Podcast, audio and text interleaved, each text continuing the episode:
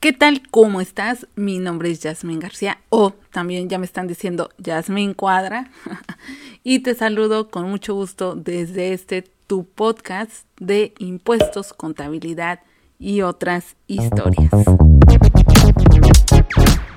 Y pues bueno, en esta ocasión vamos a comentar acerca de estas llamadas prórrogas que dio el SAT para el cumplimiento de diversas obligaciones fiscales.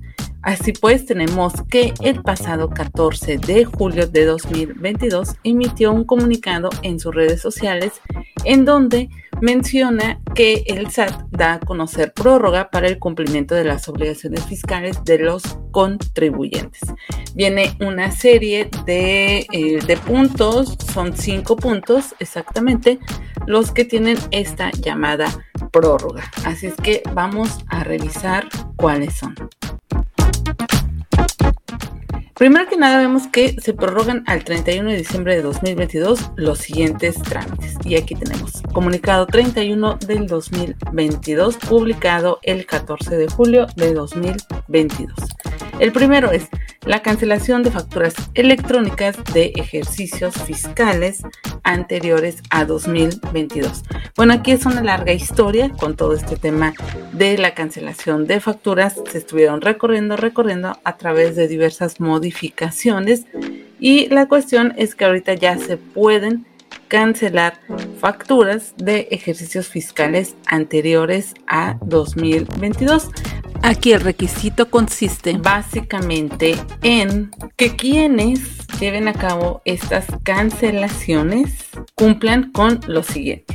Número uno, presentar declaraciones complementarias porque pues si se van a cancelar pues se van a modificar las cifras ya declaradas, por lo tanto se debe presentar la declaración complementaria.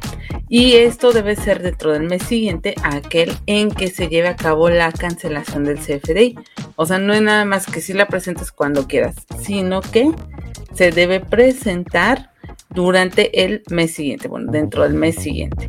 Otro requisito es que se tenga el buzón tributario activo y que se cuente con la aceptación del receptor para cancelar la factura.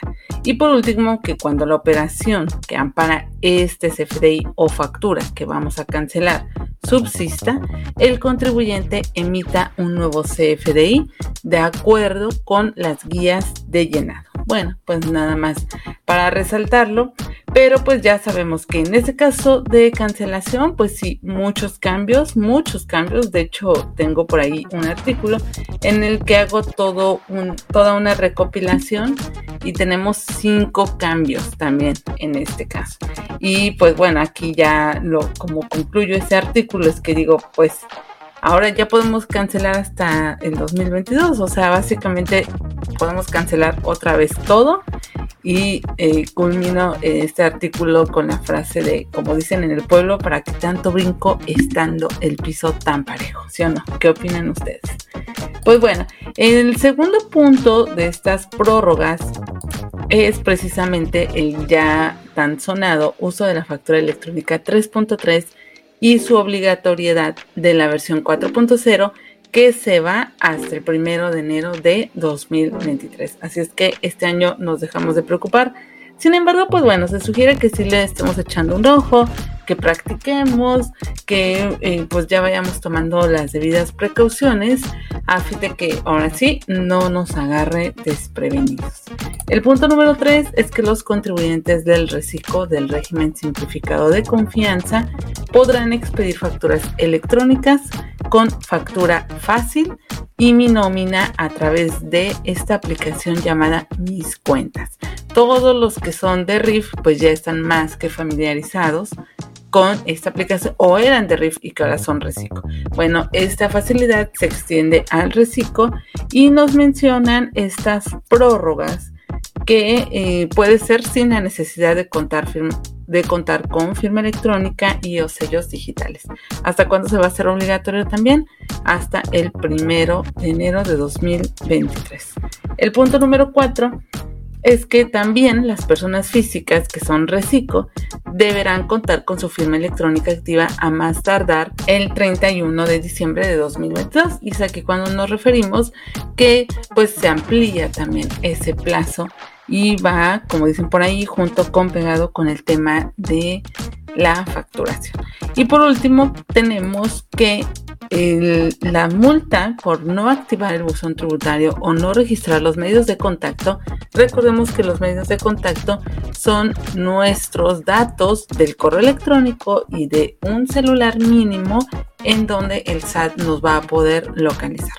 Así es que puede ser que tengamos ya activo el buzón, pero que nos falte registrar algún medio de contacto. Hasta antes, unos años, era solamente el correo o el celular y yo, ahora ya es obligatorio correo y celular. Y pues bien, estos son los puntos que se maneja en este documento de prórrogas que emitió el SAT. Como ya sabemos, si queremos ampliar esta información, te invito a que nos sigas en nuestro canal de YouTube Cuadra Solutions y también por supuesto en nuestras redes sociales que como siempre las voy a dejar en la descripción de este episodio y que además también como siempre te digo me encanta leerte. Así es que no dejes de enviarme tus comentarios, no dejes de compartir este episodio con las personas que tú creas que les va a servir y si puedes déjame cinco estrellas para que este podcast llegue a más personas. Muchas gracias por estar aquí, muchas gracias por escucharme, por seguirme y tenemos una cita en el próximo episodio. Hasta pronto.